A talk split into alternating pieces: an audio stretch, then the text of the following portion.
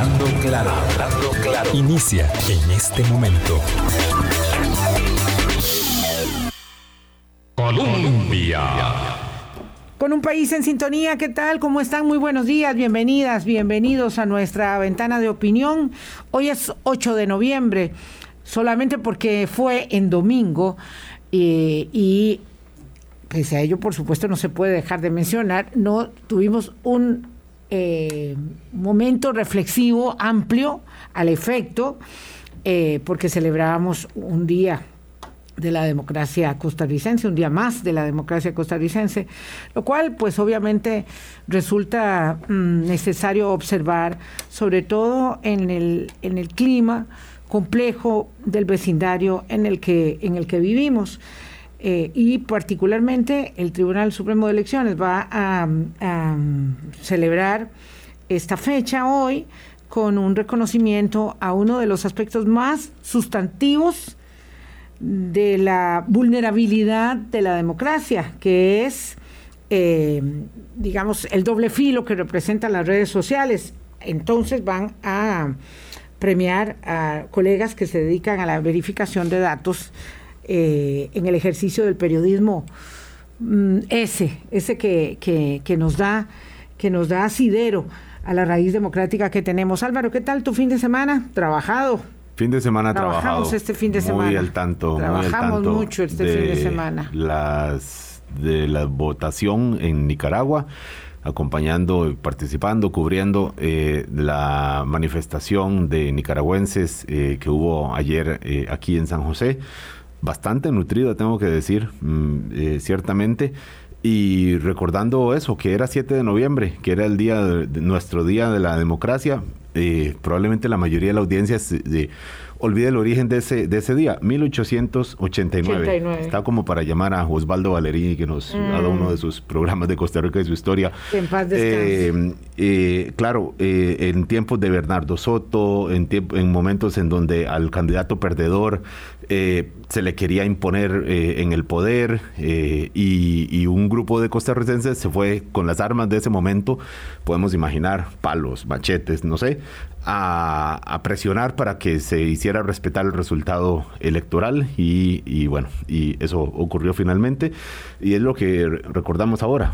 Tiempo después ha habido de todo, ha habido dictaduras como la de Tinoco, guerras como la del civil, como la del 48, gobiernos eh, no electos, como el que inmediatamente sucedió a los eventos del 48, eh, y luego de eso una democracia ciertamente estable, que nos envidian, que tenemos que cuidar, y que ayer, justamente por esta votación en Nicaragua, eh, hablando con muchos colegas y personas de Nicaragua, y seguro con los, eh, dos, las dos invitadas que tendremos hoy, diremos qué dicha que lo tenemos, qué valor tiene esto, porque cuánto extrañan y cuánto duelen y cuánto sufren los pueblos que no lo tienen Nicaragua.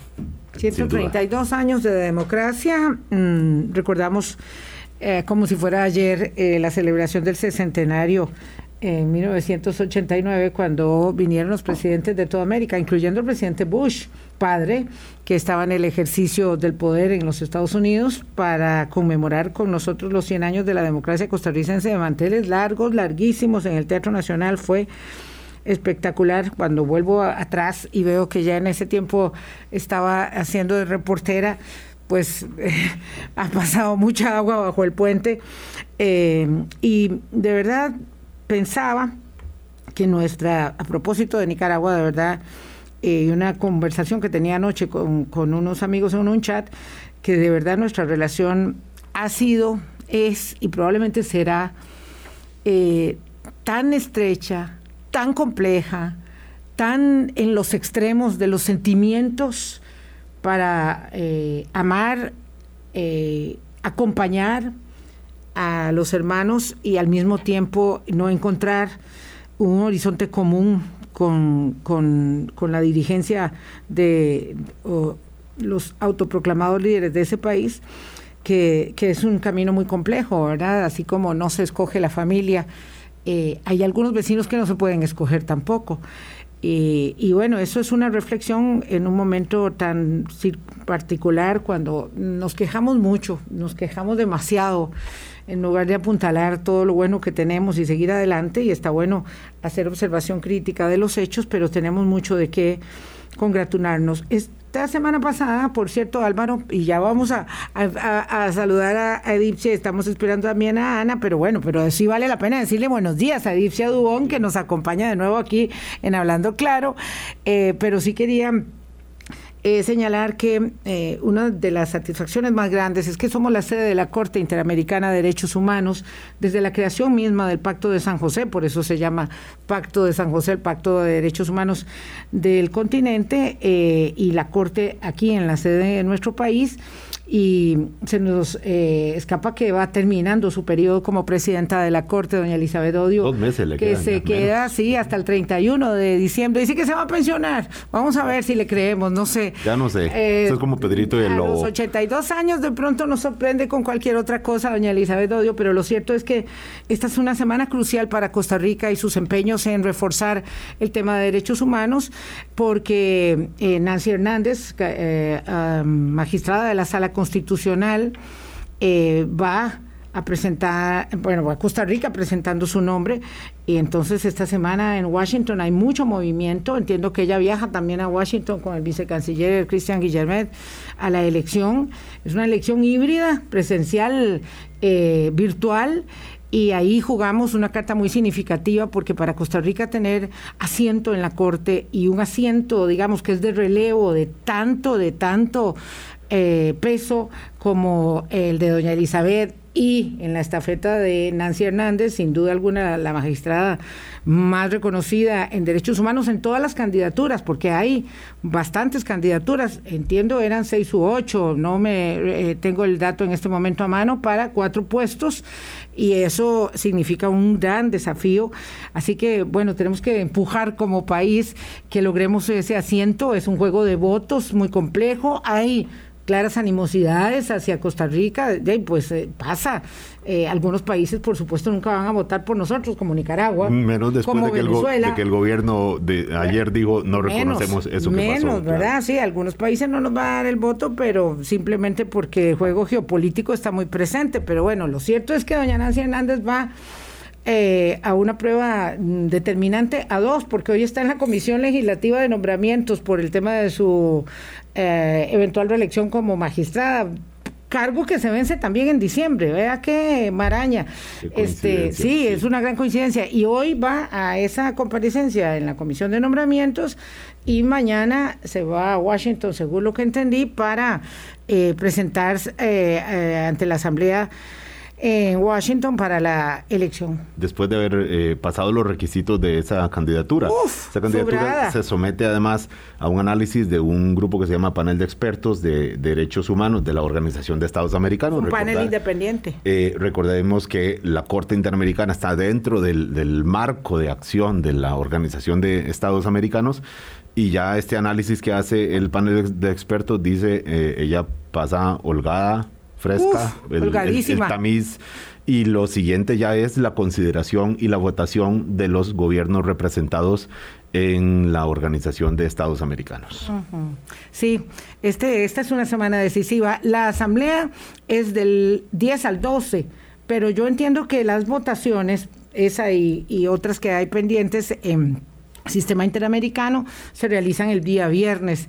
Así que ahí tendremos eh, noticia eh, confiados, ojalá, en que la mayoría de los países atiendan la recomendación del panel independiente al que usted hacía alusión, porque es eh, una calificación altísima la que se concede a la nominación hecha por Costa Rica. Consideración de que es una mujer también, lo menciona el, el criterio del panel de expertos. Eso es uno de los factores que juegan, considerando que todavía es muchísimo mayor el peso de las candidaturas de varones masculinos, es lo que proponen los, los gobiernos eh, en su mayoría, y eso puede ser un punto que le dé equilibrio eh, y que ciertamente ha sido un, sesgo eh, definido, digamos, con la con la con doña Elizabeth Odio y más aún con la presidencia que ha ejercido Elizabeth Odio de la Corte Interamericana.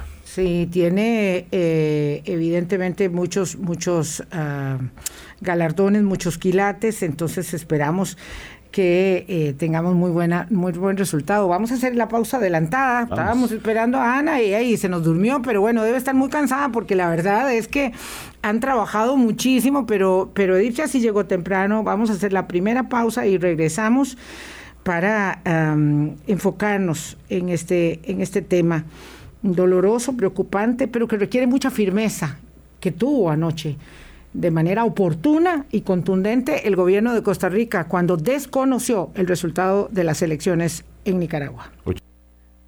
Colombia.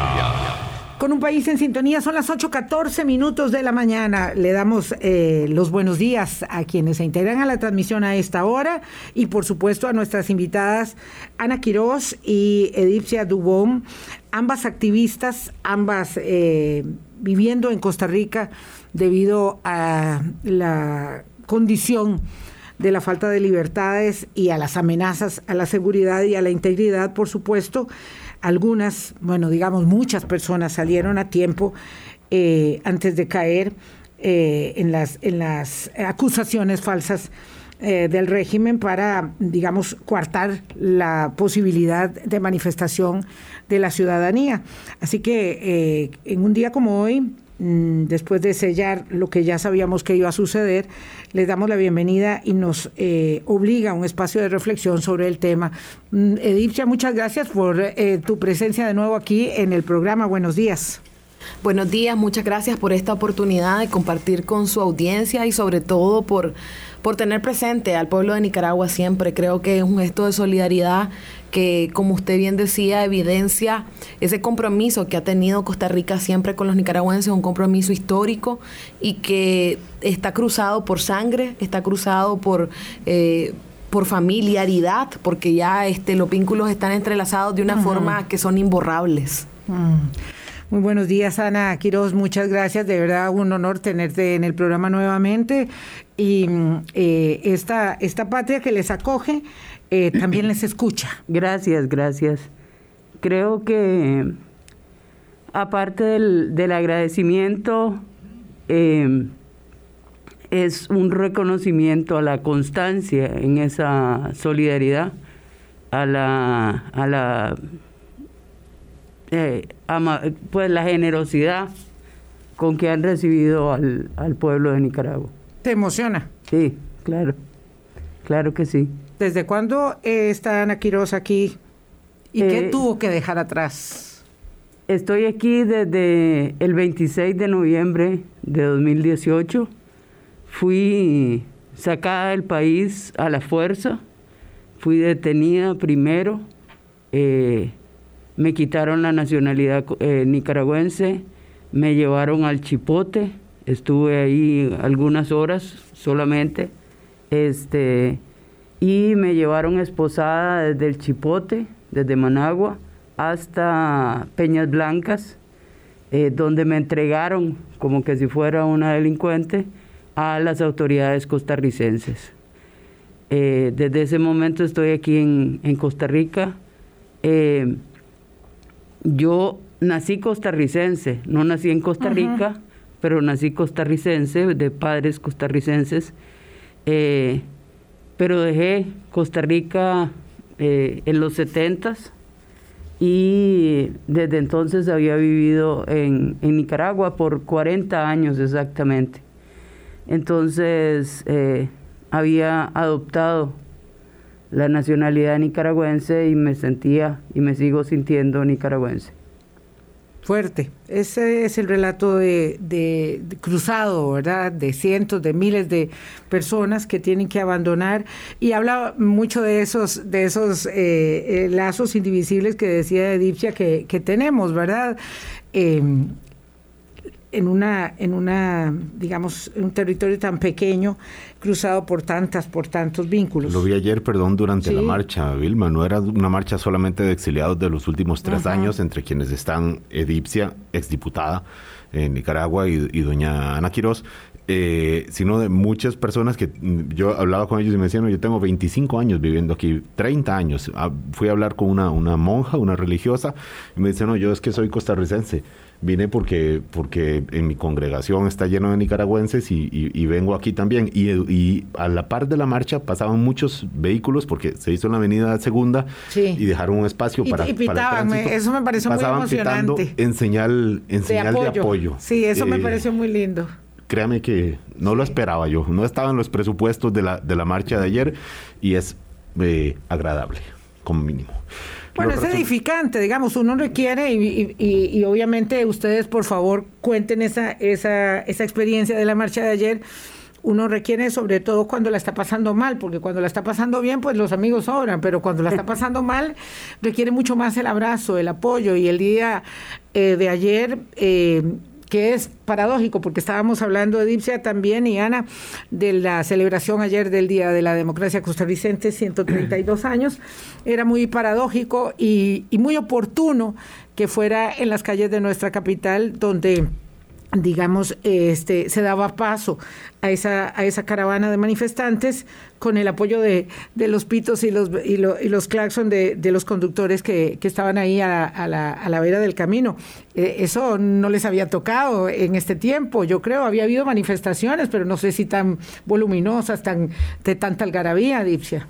La verdad es que cuando nos toca marchar, hay como un renacer de esperanza porque eh, Ana Quiroz ha sido organizadora de marchas en Nicaragua. Toda la vida. Toda la vida, ¿verdad? O sea, uno puede identificar ese pelo blanco en la primera línea, ¿verdad? Este, dando siempre instrucciones de, de cumplir con, con los, las normas cívicas. Y ayer nuevamente Ana Quiroz estaba ahí, ¿verdad? Al pie del cañón. Y de alguna manera también eh, ver a la gente portar la bandera, eh, sentir ese, ese compromiso y esa esperanza de que va a haber un cambio a uno le renueva las fuerzas y la energía y uno se siente revitalizado porque de alguna manera cuando nosotros llegamos acá veníamos este con el corazón estrujado de haber perdido todo el ejercicio de nuestros derechos, de que se nos arrebatara la calle de forma violenta, que se arrebatara la vida de personas. Y entonces cuando uno sale a marchar aquí y ve a la policía custodiándolo, abriendo paso. Cuidando la marcha. Cuidando la marcha, uno eh, tiene la esperanza de que algún día va a ser distinto.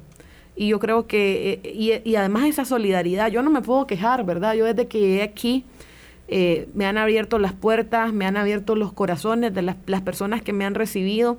Llegué a la casa de una persona que ni conocía, ¿verdad? Eh, y hoy por hoy, pues es una de las personas que, que, que, es como mi madrina, ¿verdad? Aquí. Y yo agradezco muchísimo eso, ¿verdad? Y, sobre todo, este, hoy la soledad es menos porque somos más, cada vez somos más. Ya este, mis compañeros este, de bancada, aquí hay varios eh, ya acá, eh, compañeros de, de, de, organización política, de, de, de distintos espacios de articulación, este, que estamos convergiendo en este territorio y que desde aquí pues estamos trabajando por, por Nicaragua. Entonces ya la soledad es menos. Ayer este fue el, movimiento, mm, obviamente en paralelo al llamado a los nicaragüenses que sí están en Nicaragua aún para que no fueran a votar. Y parece que ese llamado, a juzgar por los datos que entregó el propio gobierno de Daniel Ortega, parece que ese llamado se ejecutó realmente Edipcia y doña Ana Quirós. Cuando estamos hablando de que hubo una abstención de dos tercios del padrón, dos tercios, o sea, solo uno de cada tres personas habilitadas para votar en Nicaragua fue a votar, más allá de que luego los, datos oficiales dicen que arrasó, por supuesto, Daniel Ortega y que tuvo más de un millón de votos, pero reconoce que solo un tercio fue a votar. El llamado, doña Ana Quirós, lo escuchó, el, pueblo que está en Nicaragua. Definitivamente, el, el grito del silencio fue ensordecedor. Las calles de Nicaragua en todo el país estuvieron vacías. Fue muy, eh, casi que se podía tocar ese silencio, esa ausencia de gente en las calles. Nicaragua, eh, a partir especialmente del 90, ha sido un, pueblo que ha acudido masivamente a las urnas electorales porque es un, derecho recién conquistado, digamos, históricamente, comparando, por ejemplo... Había sed de eso. Con, Costa, Rica, Que, ha votado tantísimas veces, ¿verdad? Y que es una fiesta, pero, pero algo que se da por... Una fiesta normal. Sí, que... que Normalizada. Que pasa cada cuatro años. Este, y en cambio en Nicaragua, pues mucho tiempo no se pudo votar eh, y a partir del 90, todas las elecciones prácticamente, salvo a partir del, del 2016 que se empezó a, concretar el fraude eh, por parte de Daniel Ortega, el pueblo de Nicaragua ha acudido masivamente a las, a las urnas. Y el día de ayer era evidente, era un silencio muy pesado a pesar de numerosas eh, amenazas, a pesar de la presencia del ejército y de la policía en las calles, a pesar de que muchas personas fueron amenazadas directamente, que el, el frente mandó a su gente casa por casa, con listas, a decirle, aquí viven fulano, fulano, fulano, fulana, y los estamos esperando. ¿A qué hora van a ir a votar? Y mandaron orientaciones a, trabajadores del Estado y otros a decirle, de tal letra a tal letra les toca antes de las 9 y 40 de la mañana. A la otra le toca de las 9 y 40 a la 1 y 40. Y así sucesivamente. Y aún así la gente no fue a votar hubo dos, dos, llamados complementarios. Uno era quédate en tu casa y otra eh, los dedos limpios, ¿verdad? Porque allá eh, una vez que se vota se mancha el dedo. Y la, la respuesta en redes sociales del dedo limpio fue también muy numeroso, aunque sabíamos que había mucha gente que estaba siendo presionada. Mucha gente no, le, da, miedo exponerse como, como eh, abstencionista en este, en este proceso. De, eh, Edipcia, eh, ¿esperaban ustedes que fuera a admitir el gobierno de Daniel Ortega una abstención tan grande? Insisto, dos de cada tres personas no fue a votar y lo reconoce, lo, reporta el propio gobierno Daniel Ortega. Espera, ¿Estaba dentro de esto dentro de las expectativas que tenían eh, ustedes como grupos eh, opositores, disidentes y activistas? No, la verdad es que nosotros esperábamos que se acreditara una, un, dato eh, masivo de, votación. Creo que la evidencia de del vaciamiento que hizo la ciudadanía de las calles y el repudio al régimen fue tal que no tuvo más alternativa que tratar de medio acomodar este, el resultado, pero además también ayer muy temprano, eh, de forma inusitada, salió a hablar, ¿verdad?, con Rosario, eh, con unos rostros desencajados, ¿verdad?, con una actitud corporal que... que Yo es que tengo mucho tiempo, tiempo de verle los rostros desencajados. me, cuesta, me cuesta identificarlo, pero usted... más desencajado. Sí, más, desencajado. O sea, Rosario tenía eh, una, una actitud de, de, molestia, de inconformidad. Y de derrota. Y de derrota. O sea, yo creo que, como bien señala Ana, utilizaron todos los mecanismos de control social que ellos tienen y les falló. Porque desgraciadamente la evidencia es que ya ni la base del Frente Sandinista está comprometida ni con el Frente Sandinista ni con Daniel Ortega. La última encuesta de Sid Gallup señala que solo el 8% tienen un compromiso con el partido Frente Sandinista y un 19% un compromiso con Daniel Ortega. De repente pareciera que cuadra mucho ese dato de Sid Gallup con la realidad porque Urnas Abiertas, que es una organización ciudadana que estuvo la única que pudo acompañar este, el monitoreo del, del eh, entre comillas, proceso electoral, señaló que en Nicaragua hubo casi una abstención del 81.5% de promedio nacional, entre un 79 y un 84 en los lugares donde hubo más abstención. Entonces creo que, que es muy coincidente con el dato que, que daba Sid Gallup eh, del, del, compromiso, de la adhesión al Frente Sandinista y por otro lado, eh, creo que la gente también por esa, el hartazgo de la represión, la gente decidió también quedarse en su casa para protegerse, para resguardarse, para evitar estar expuesta a condiciones este, represivas. El régimen de, de, la noche anterior empezó a arrestar a, dirigentes opositores territoriales, llegaron a un, a un número de casi de más de 26 personas y, y la verdad es que la, la otra cosa que es significativa es la movilización de nicaragüenses en el exterior con un respaldo y diciéndole al pueblo de Nicaragua no están solos, no solamente fue acá en Costa Rica. Eso era muy importante. Más de 65 ciudades. Eh, ¿Cuántas? Más de 65 ciudades en el mundo se movilizaron.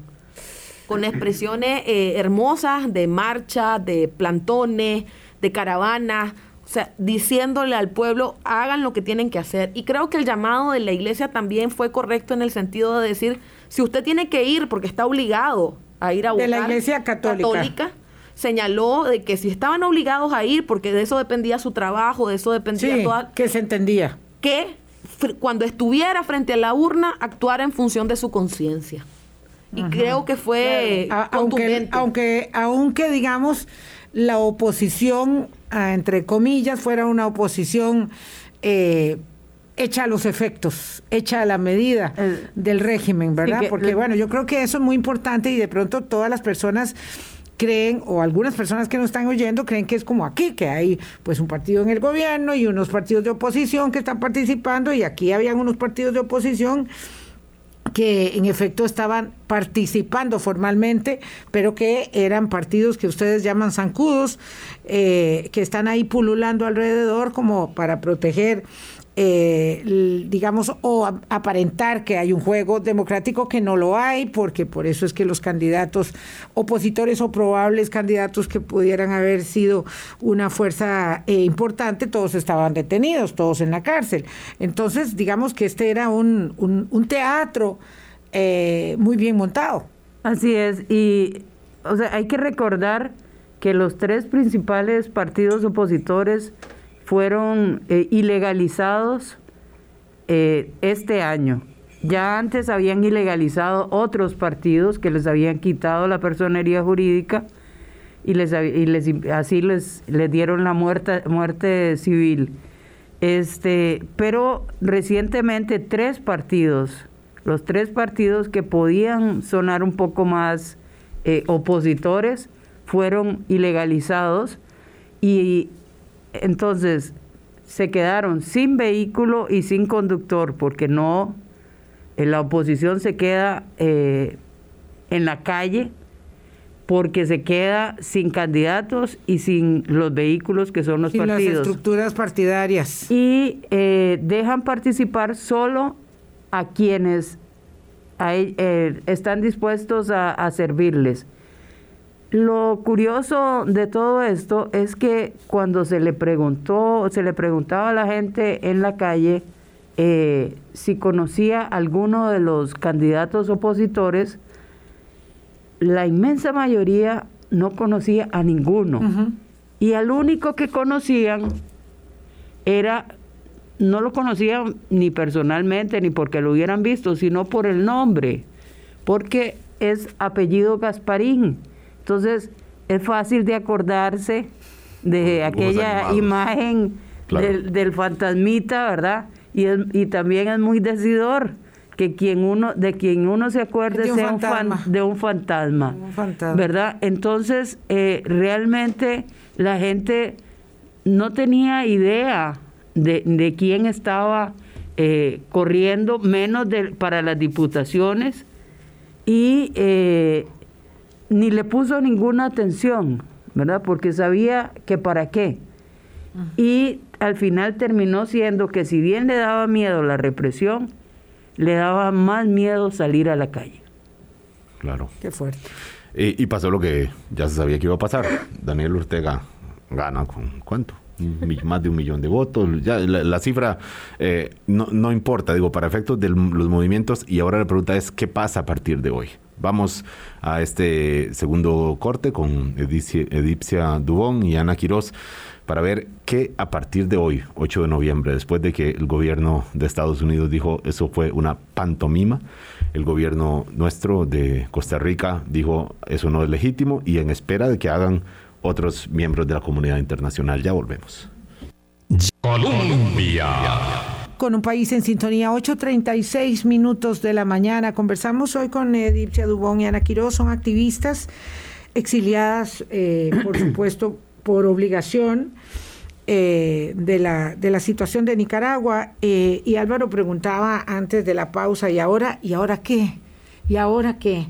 Es decir, cuesta mucho desarticular y sacar del poder por la vía que eh, actualmente este, se sacan del poder los, los autócratas, los dictadores, que es por la vía pacífica. Eh, cuesta mucho acabar con eso. Eh, es impresionante lo que un régimen es capaz de soportar, sobre todo y evidentemente eh, partiendo de la premisa de que cuenten con las Fuerzas Armadas a, su favor, mientras eso ocurre, no hay posibilidad de nada. Eh, se van articulando los intereses eh, en los negocios, en los lícitos e ilícitos, y entonces eso los hace poder mantenerse en el poder aun cuando estén desencajados, como usted decía, Edipcia. ¿Qué sigue ahora para Nicaragua? ¿Cuál es el paso que ustedes vislumbran en esta lucha en la que eh, la esperanza, digamos, eh, es como un sub y baja, porque la esperanza y la desesperanza se van eh, fundiendo unas horas con las otras, pero hay que seguir peleando, obviamente. De eso no cabe duda con, con la gente en Nicaragua. Sí, la verdad es que es un momento agridulce en el sentido de que sabemos de que la resistencia en Nicaragua sigue viva, en que la lucha por la democracia sigue teniendo causa en nuestro país, pero además también el compromiso cívico, que esa es otra cosa importante, porque ayer fue un momento muy álgido en el que la ciudadanía también pudo haber respondido de otra manera y decidió hacerlo de forma cívica. Entonces eso también compromete al liderazgo a continuar en ese proceso de configurar una estrategia de salida cívica de este régimen, lo que implica seguir utilizando la política, los espacios diplomáticos, las relaciones eh, con la comunidad internacional, afianzando esas relaciones para crear ese aislamiento que debilite las fuentes de sustentación del régimen. Y creo que aquí se vuelve clave esta relación con, con los países en términos de continuar eh, presionando para que los fondos que se le ha dado a este régimen a través de las instituciones financieras internacionales o sean suspendidos o sean controlados, el tema de eh, asegurar un posicionamiento dentro de la Asamblea General de la Organización de Estados Americanos a favor de la democracia, el hecho de que los países de forma bilateral también evalúen su relación con Nicaragua, porque la permanencia de Ortega en el poder, si bien es cierto, puede ser por esta vía de la fuerza, lo cierto es que no es sostenible no es sostenible porque pone en riesgo también la seguridad democrática de Centroamérica, pone en riesgo la, estabilidad de la región en términos de que la población nicaragüense quiere vivir en libertad. Y hay una migración también masiva buscando esas ansias de libertad que ya este, a partir de mayo de este año Nicaragua empieza a desplazar a El Salvador en términos de migración hacia Estados Unidos, lo que la coloca también en el foco de los intereses norteamericanos de cómo contrarrestar esa salida del pueblo de Nicaragua. Y por otro lado, el tema de que ya es tan burda y tan grosera la represión y la violación sistemática de derechos humanos en el país que ha llamado la atención de toda la prensa internacional, ni siquiera dejó entrar a los, a los medios de comunicación a, valorar este proceso electoral, lo que evidenció que escondía algo y ha colocado el tema de Nicaragua en lugares inusitados. Nosotros recibimos hasta solicitud de entrevistas desde Japón. Wow. O sea, unas cosas que no El centro era Costa Rica, eso fue impresionante. fue impresionante. Que, las elecciones se realicen en Costa Rica y, y toda la veeduría internacional estuviese en Panamá es algo que no tiene ningún sentido para nadie, ¿verdad? Pero bueno, pero estas cosas pasan. Efectivamente, entonces lo que evidencia que el tema de Nicaragua está en el radar y es de una preocupación para eh, los gobiernos del mundo y esperamos que eso tenga coherencia, ¿verdad? En, en, un seguimiento y un acompañamiento por la libertad y la democracia. pero la pregunta, doña Ana, quiero, sumándole a esto que acaba de mencionar Edipcia, es, es que la comunidad internacional necesitaba una comprobación del autoritarismo, de la, disposición del gobierno de Daniel Ortega y de Rosario Murillo de pasarle por encima a cualquier regla y a cualquier sentido de, respeto por su, por su pueblo. Necesitaba eso, necesitaba ver este resultado, esta, este circo electoral que hubo para actuar de una manera más contundente en, la, en la dirección en la que ustedes esperan. Bueno, a mi forma de ver no, no, no la necesitaba porque ha sido evidente los asesinatos, la, la expulsión de nicaragüenses, la masividad de la represión contra el pueblo. Sin embargo, bueno, los gobiernos actúan a un ritmo distinto que, que lo que quisiéramos. Y en estos últimos meses hemos visto una actuación un poco más contundente y, más ágil con relación al repudio al régimen. Solo la semana pasada, 16 eh, parlamentos del mundo, las comisiones de relaciones internacionales, firmaron una, una carta, un pronunciamiento desconociendo lo que, eh, lo que iba a pasar el día de ayer. Ayer mismo se, se pronunció el presidente Biden de una manera muy contundente, o sea, llamar pantomima a unas elecciones es algo serio. Y otra cosa que nos llamó la atención es que en el pronunciamiento de Biden deja de, llamarle gobierno y, y le dice régimen claramente está desconociendo. ¿No había ocurrido antes esto de parte de, la Casa Blanca? No. En términos, por parte del presidente, no. ¿Verdad? Había habido otros funcionarios que habían hablado de, régimen, pero no, eh, no el presidente Biden. Entonces, sabemos que hay una escalada. Tenemos que recordarnos eh, sistemáticamente que estamos por la vía cívica, porque hay alguna gente, o sea, una historia con semejante de, país con semejante violencia, eh, la tentación siempre existe de pensar que la salida eh, puede ser violenta. Pero lo cierto es que el pueblo de Nicaragua ha dicho de forma muy contundente que no quiere más violencia. ¿Verdad? ya pasaron por eso. Ya tienen esas, esas heridas abiertas. Y, muchas veces, ¿verdad? Y, a, y, a, costos altísimos. Entonces, eh, nosotros esperamos que la, la Asamblea de la OEA, que es apenas en tres días. Esta semana, sí. Es esta semana, el 10, el 10 del 10 al 12 eh, de, de noviembre empieza la Asamblea General de la OEA y nosotros esperamos tener en esa asamblea una declaración contundente. Pero más allá de solo la... Está difícil, ¿verdad, doña Ana? También, ¿verdad? Porque, claro. Porque es que la OEA no pasa por su mejor momento. No, pues no sé cuándo ha tenido su mejor momento. Es una, una pregunta que. Usted es muy lapidaria y, me ha puesto los argumentos en el lugar. Sí, tiene usted razón. Este, el, el, el punto es que, perfecto, la OEA es clave pero hay otros lugares que son mucho más importantes. Y esos son los lugares financieros. Sí, o sea, perfecto. las cuentas es lo que lo que cuenta. Sí, exactamente. El, lo contante y lo sonante, ¿verdad? Entonces, a mí no me importa si no haces una declaración fortísima, sino que le cerrás la llave de los préstamos. Para mí eso sería mucho más importante. Y en eso eh, tenemos que pedirle al gobierno de Costa Rica una actuación un poquito más coherente, porque la, una de las principales fuentes de financiamiento de eh, Nicaragua es el BESIE, el Banco Centroamericano. Y ahí Costa Rica juega un papel trascendental. Desafortunadamente, este, ha seguido votando a favor de los préstamos para Nicaragua, incluso préstamos para la policía, préstamos para construir centros de inteligencia, es decir, de claramente de espionaje, centros de represión abiertos y directos. Y el gobierno de Costa Rica lo respaldó.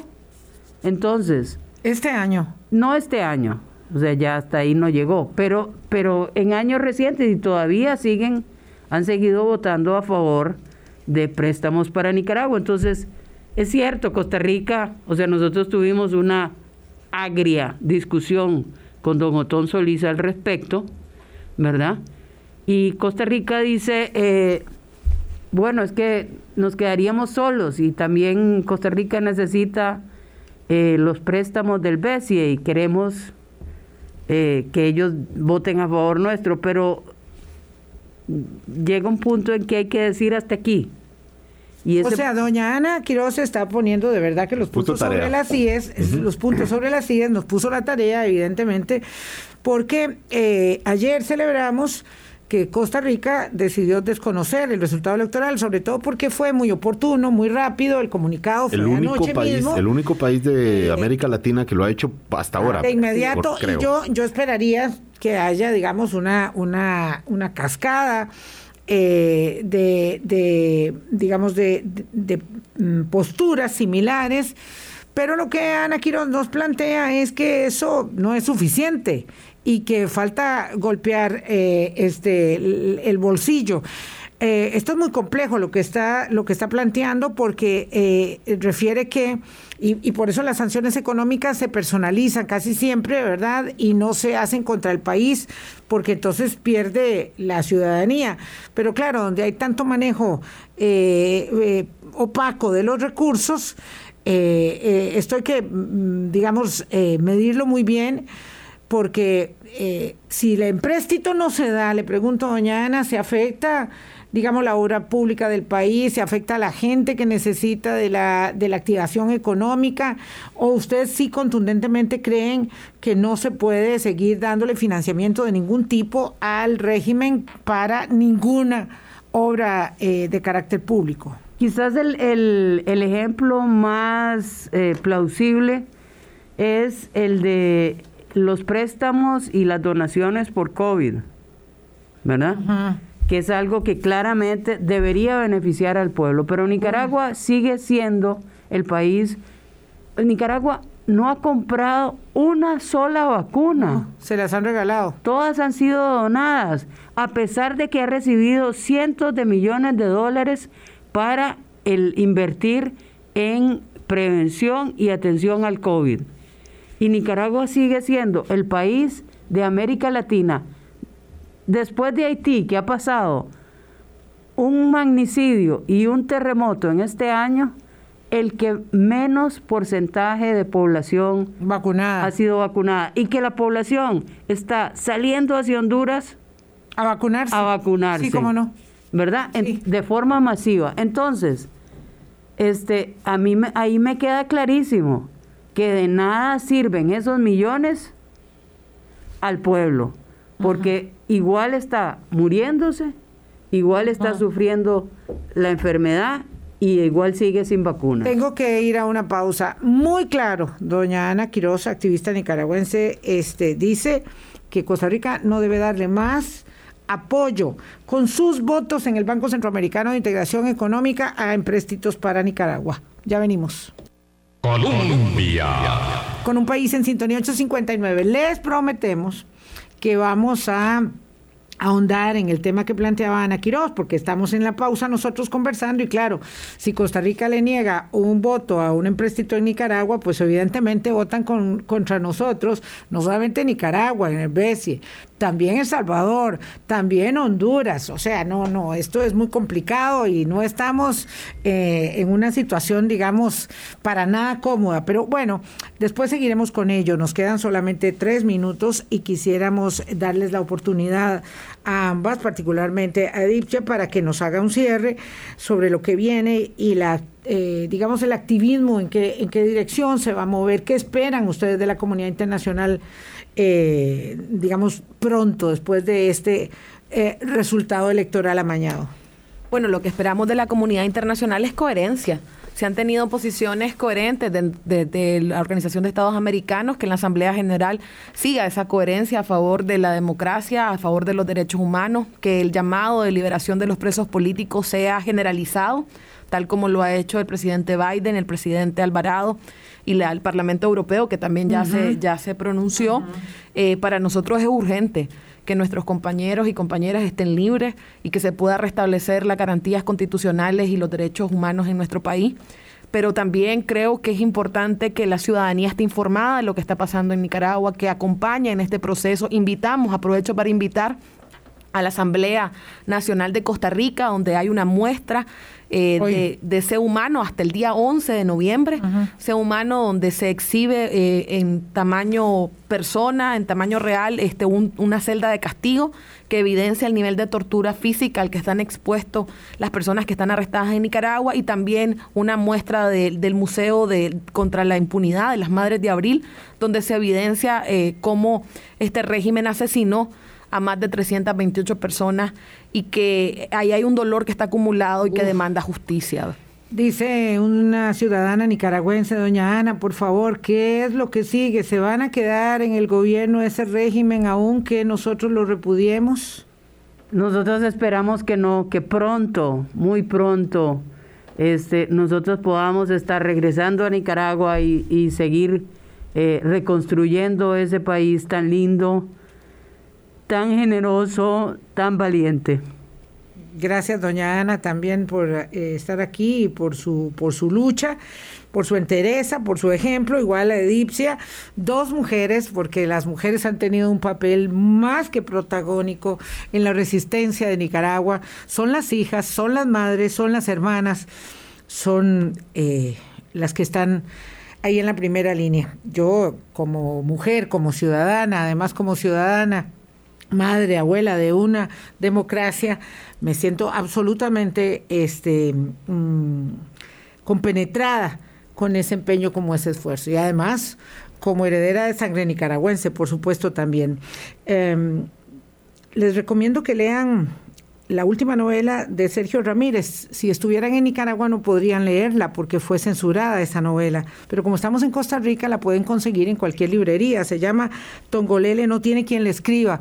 Es un relato impresionante de la realidad de las protestas del año 2018.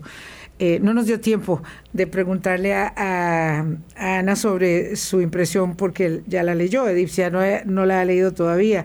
Pero bueno, le, recomiendo también a Álvaro Murillo que haga esa tarea, se la presto, se la presto y me la devuelve. Chao, hasta mañana. Gracias. gracias. Chao, gracias. Hablando claro, hablando claro.